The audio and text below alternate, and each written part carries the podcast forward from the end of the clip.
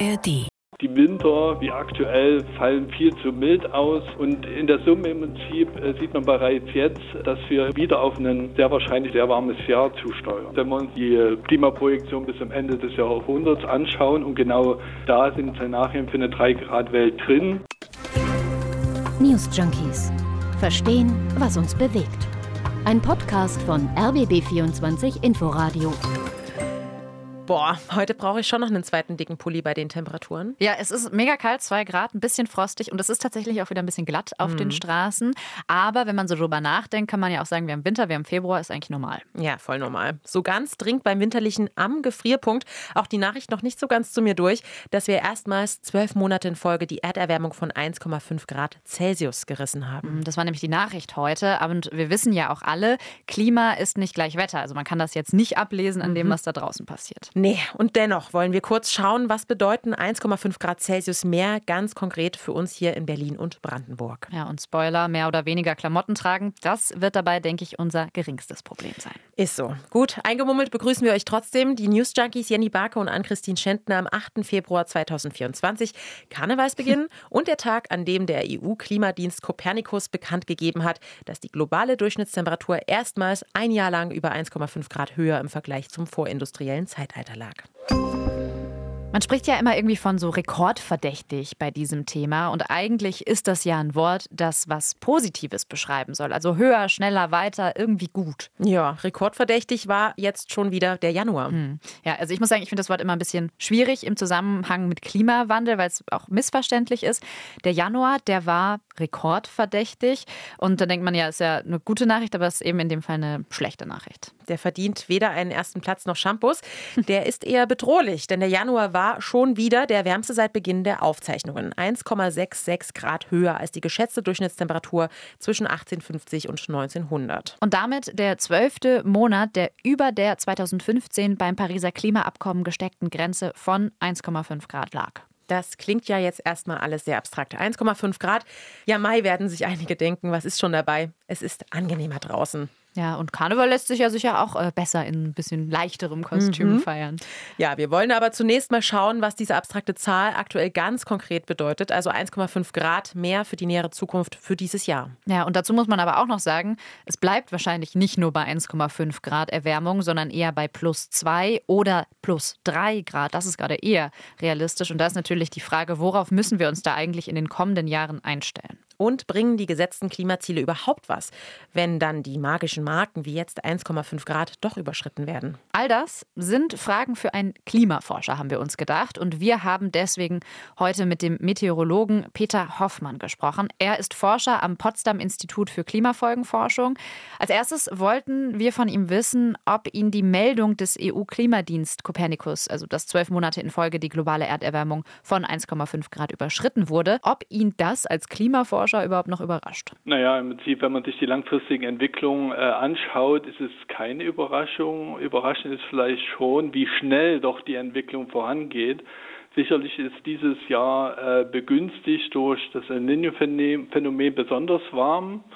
Äh, also in der Vergangenheit waren auch genau diese Jahre extrem warme Jahre im globalen Durchschnitt. Und deshalb ist es nicht verwunderlich, dass im Prinzip in Verbindung mit so einem Jahr im Prinzip die 1,5 Grad äh, überschritten wurde. Nichtsdestotrotz ist es ein Einzeljahr und wir schauen ja quasi bei dem, wenn man das Klima, Pariser Klimaabkommen äh, vor Augen hält, ist es ja quasi eine langfristige Stabilisierung des Klimas auf deutlich unter 2 Grad.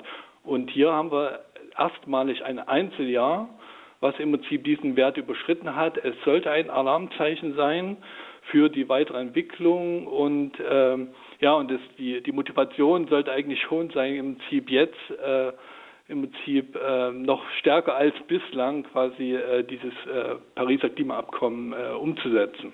Ja, Sie sprechen von einem Alarmzeichen. Bedeutet das denn auch, dass wir eigentlich ja mittlerweile fast zu weit davon entfernt sind, die Pariser Klimaziele noch einzuhalten, dass das immer unmöglicher wird? Die aktuellen Bemühungen ähm, gehen ja eher in Richtung äh, drei Grad globaler Durchschnitt äh, im, bis zum Ende des Jahrhunderts. Und dann wären wir natürlich ganz schön weit weg von diesem 1,5 Grad Ziel. Und ähm, Ja, und äh, dann kommt natürlich die beobachtete Entwicklung und wir nähern uns dieser Grenze und es wird natürlich schwer jetzt innerhalb kürzester Zeit, also innerhalb von wenigen Jahrzehnten, jetzt das Ruder rumzureißen. Also das Klima ist sehr, sehr träge und wir die Maßnahmen, die man jetzt investiert in Klimaschutz, also nicht nur Verabredungen trifft, sondern tatsächlich Maßnahmen in die Praxis umsetzt, die wirken erst später. Und das heißt im Prinzip, dass es sehr wahrscheinlich ist, dass wir auch mal in den nächsten Jahrzehnten auch die 2 Grad überschreiten werden. Also der Klimafolgenforscher Peter Hoffmann, der deutet es hier schon an. Die 1,5 Grad, die haben die vergangenen Monate zu in Anführungsstrichen rekordverdächtigen Ereignissen geführt. Vielleicht lässt sich das tatsächlich am besten mit den Superlativen beschreiben. Also schauen wir uns mal ein paar dieser Rekorde an, um das zu verdeutlichen. Jenny, was war denn alles äh, rekordverdächtig 2023, so im Sinne von höher, schneller, weiter? Ja, da war zum Beispiel das Mittelmeer auf jeden Fall. Da konnten Millionen Menschen die warmen Sonnenstrahlen vergangenen Juli vielleicht nicht mehr ganz so gut genießen. 50 Grad Celsius auf Sardinien, das wärmste ermittelte Ergebnis dort. Das, ja, die Hitze, die hat im August auch zu Waldbränden in Griechenland geführt. Das waren die tödlichsten in der jüngeren Geschichte des Landes.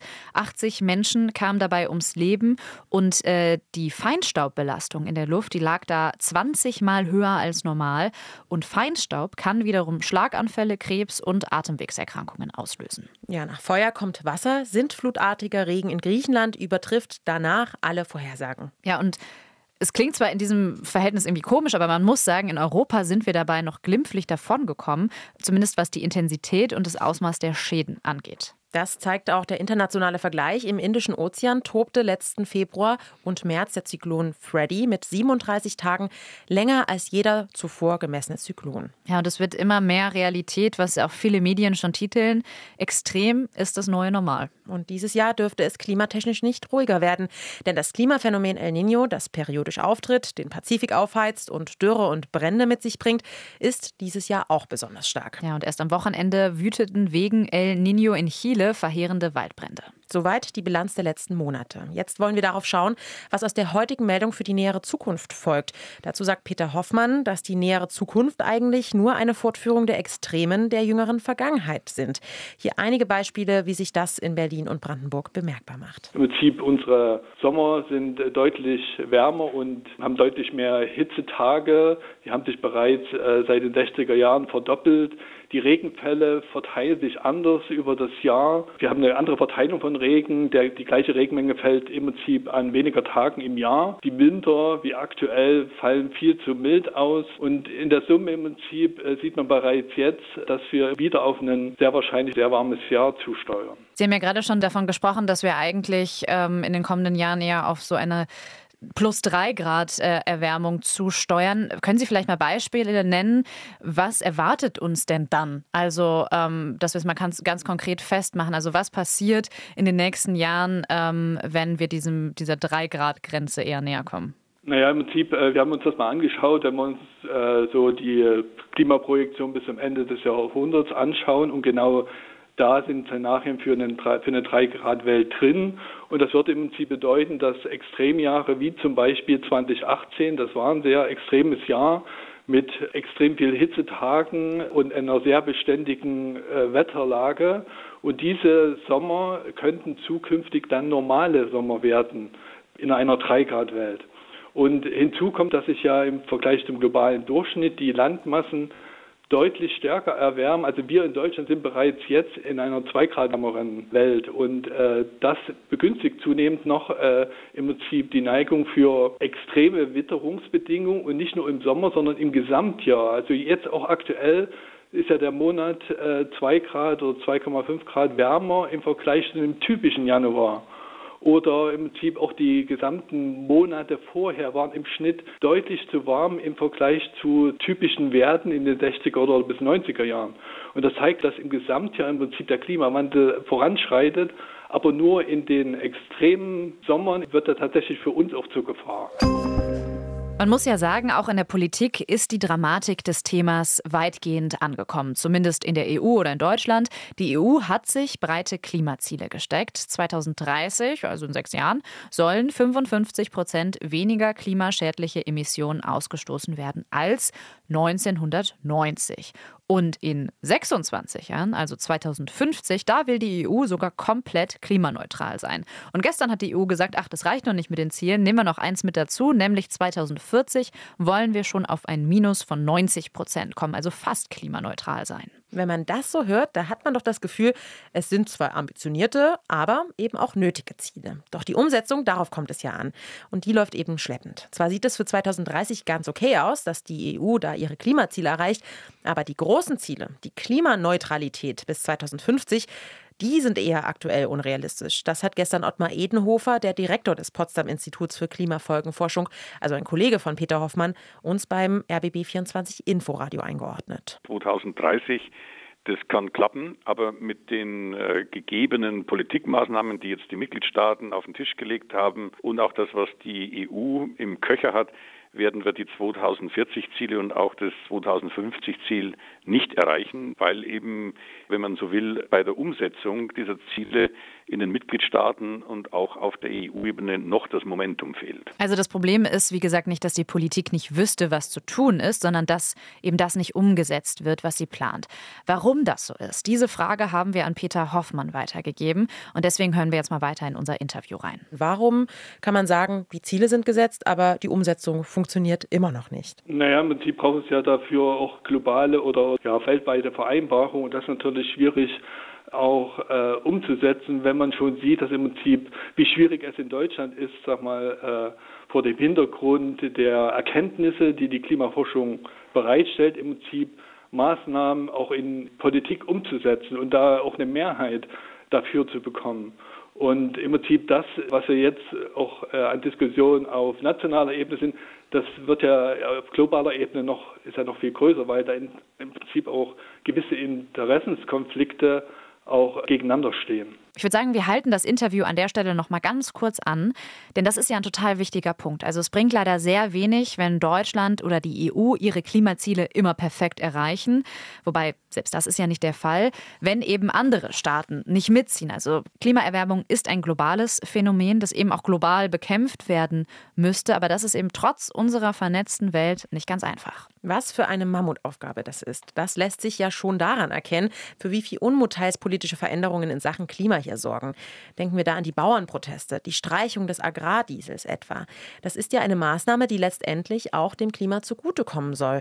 Die Proteste zeigen aber, wie schwierig Klimapolitik in der Realität umzusetzen ist. Genau, das hat ja auch immer ganz viel mit Kommunikation zu tun, wie man Menschen mitnimmt in, und ihnen eben auch erklärt, was die konkreten Folgen des Klimawandels für sie bedeuten. Peter Hoffmann sagt, die Gesamtgesellschaft hat teilweise noch nicht erkannt, dass der Klimawandel an sich schon einen gravierenden Einschnitt in, ihr, in unsere Leben Leben bedeutet. Und damit meint er natürlich nicht nur die Bäuerinnen und Bauern, sondern alle. Wir haben ihn aber trotzdem noch mal gefragt, warum es eigentlich immer wieder zu solchem Unmut kommt, was wir nicht erkennen oder nicht erkennen wollen. Also weiter im Interview. Gewisse Gruppen bei uns am Institut befassen sich genau mit den sozialen Auswirkungen von diesen Folgen des Klimawandels und man muss berücksichtigen, dass quasi eine drei Grad wärmere Welt im Prinzip für uns durchaus eine, ein Gesundheitsrisiko darstellt. Also wir machen den Klimaschutz nicht, um das Klima an sich zu retten, sondern tatsächlich, um unsere Lebensgrundlagen zu erhalten. Also dass wir unsere Nachfolgegeneration eine ähnliche Welt vorfinden lassen, wie wir sie kennen.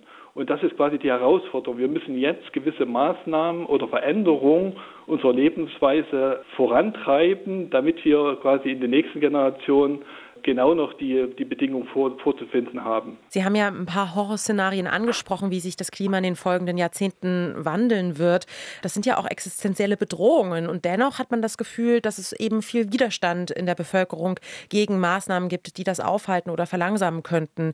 Also nehmen Sie da eine gewisse Klimamüdigkeit in der Gesellschaft wahr? Das Thema wird vielleicht verdrängt oder was genau beobachten wir da? Ja, ein bisschen Klimamüdigkeit vielleicht schon, weil gewisse Themen sind dann doch äh, sehr stark äh, im Fokus. Äh, es müsste stärker in, unser, also in unserem Alltag einfließen, also dass man gewisse Sachen eigentlich von sich aus mitdenkt, ohne im Prinzip immer von außen vorgegeben zu bekommen, was man zu machen hat. Also gewisse äh, Sachen in den täglichen Entscheidungsprozessen mitzudenken, dass man einfach den Umgang mit natürlichen Ressourcen äh, einfach äh, anders wertschätzt, als es vielleicht heute der Fall ist. Dass gewisse Sachen einfach ihren Preis haben und weniger so, so eine Art Beliebigkeit ja genau in unserem täglichen Alltag äh, mit sich bringen. Sie als Klimafolgenforscher, wenn Sie so Nachrichten hören wie die heutige, und dann sehen, wie die Gesellschaft teilweise auf diese Nachrichten auch reagiert. Sind Sie da eigentlich noch hoffnungsvoll, dass sich das Ganze auch noch mal drehen könnte? Also, dass wir vielleicht auch in eine Zukunft steuern, wo die Klimaerwärmung vielleicht irgendwie in Schach gehalten werden kann? Oder sagen Sie, okay, es kommt eigentlich einfach nur noch darauf an, wie wir damit umgehen und uns anpassen? Letztendlich müssen wir immer beides mit bedenken. Vor diesem Hintergrund zum einen die Anpassung an neue Extreme, auf der anderen Seite aber auch im Prinzip auch gewisse Kosten im Auge zu behalten, denn die Investitionen, die man jetzt in gewisse Entwicklung bringt, liegen deutlich niedriger als die Kosten, die man später äh, für gewisse Extremwetterereignisse oder deren Folgen im Prinzip investieren muss. Angesichts solcher Nachrichten wie heute fällt es also nicht so leicht, optimistisch zu bleiben. Luisa Neubauer, die Klimaaktivistin, spricht beispielsweise auch von einem planetarischen Desaster, das politisch hätte verhindert werden können. Aber, das sagt Peter Hoffmann hier ja in seiner letzten Antwort auch, es geht um die Balance. Also einerseits weiter forschen, Politik betreiben, Maßnahmen umsetzen, um den Klimawandel abzumildern und andererseits Anpassungsstrategien entwerfen. Einen Punkt haben wir jetzt da noch nicht besprochen, das ist das Thema Technologie. Darauf setzen ja viele. Also, dass man beispielsweise irgendwann CO2 aus der Luft filtern kann oder grünen Wasserstoff als klimaneutrale Energiequelle nutzt. Aber diese Ideen, die sind noch nicht massentauglich. Viele andere Ideen befinden sich eher auf der theoretischen Ebene. Mit Peter Hoffmann haben wir darüber nicht konkret gesprochen, aber Ottmar Edenhofer hat das Potenzial klimafreundlicher Technologien gestern bei uns im RBB24 Inforadio eingeschätzt. Der klimaneutrale Umbau, der ist ohne Technologie und ohne Innovation nicht möglich. Und die Aussage, wir haben eigentlich jetzt schon alle Technologien und das ist nur noch eine Frage der Umsetzung, das ist aus meiner Sicht zu kurz gesprungen. Es gibt eine Reihe von Technologien, die zur Verfügung stehen, die auch immer billiger werden. Und es gibt eine Reihe von Technologien, die müssen wir jetzt hochskalieren und die müssen wir jetzt investieren. Und wie jeder technische Fortschritt, wie jeder Umbau, ist auch das mit Risiken behaftet und die Risiken, die sollte man nicht wegreden. Also es ist auch keine Lösung, ausschließlich auf zukünftige Technologien zu setzen. 2023 lag die Durchschnittstemperatur erstmals im Durchschnitt 1,5 Grad über dem Vorindustriezeitalter. Damit ist das Pariser Klimaziel erstmals über ein Jahr hinweg überschritten. Ja, und Peter Hoffmann vom Potsdam Institut für Klimafolgenforschung sagt, wir steuern sogar noch auf eine eher drei Grad wärmere Welt zu. Extreme Sommer, Starkregen, Dürre. All das sind Dinge, die wir jetzt schon erleben und die sich dann unter Umständen noch zuspitzen werden. Und ja, eine drei Grad wärmere Welt, die hätte eben auch ernsthafte Konsequenzen für unsere Gesundheit, sagt Hoffmann. Das war es heute von uns, von den News Junkies. Hier kommt jetzt noch ein Podcast-Tipp für euch und zwar der Podcast in Polen von unseren lieben Kolleginnen und Kollegen aus dem ARD-Studio Warschau. Jeden Donnerstag schauen sie auf die aktuelle Situation in unserem Nachbarland und heute geht es um die Herausforderungen des neuen polnischen Ministerpräsidenten Donald Tusk, die Politik und die Gesellschaft nach dem Machtwechsel zu versöhnen. Denn der politische Umbau in Polen ist alles andere als einfach. Hört mal rein. In Polen findet ihr in der ARD Audiothek und überall, wo es Podcasts gibt. Ja, und uns findet ihr auch da. Morgen wieder gibt es eine neue Folge. Wir sagen bis dahin Tschüss. Tschö. News Junkies. Verstehen, was uns bewegt. Ein Podcast von RBB24 Inforadio. Wir lieben das Warum.